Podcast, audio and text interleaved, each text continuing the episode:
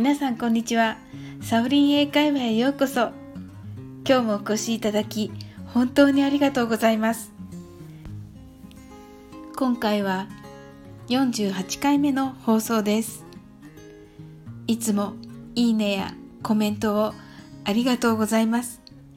大変励みになっております。いいねやコメントをいただいた方の配信は必ず聞かせていただいています。ありがとうございます。この番組はお好きなことをしながら耳だけこちらに傾けていただく聞くだけ英会話をコンセプトにお送りしています。どうぞ楽しんでいってくださいね。皆さんは海外の方と話している時に何て言ったらいいかわかんないな。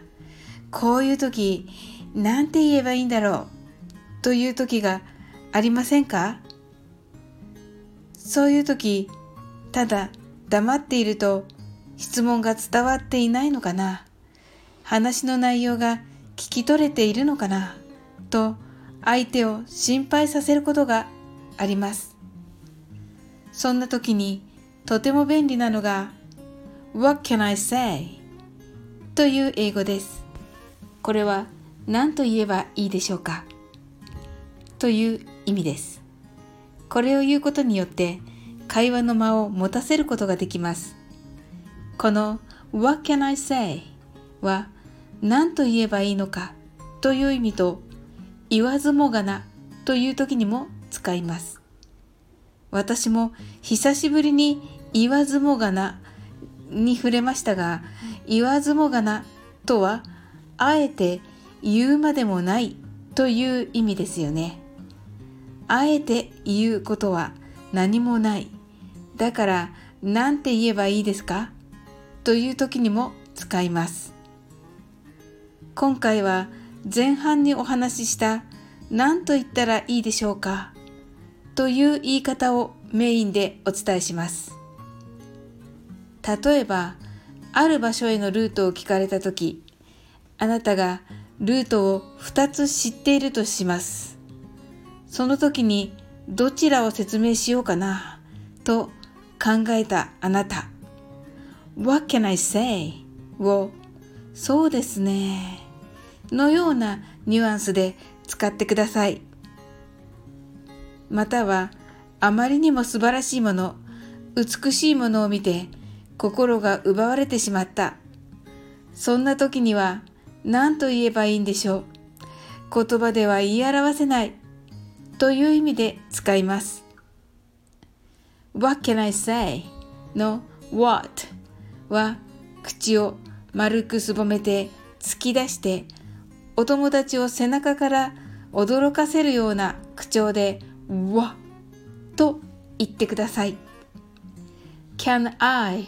は Can I ですが続けて Can I と発音してください。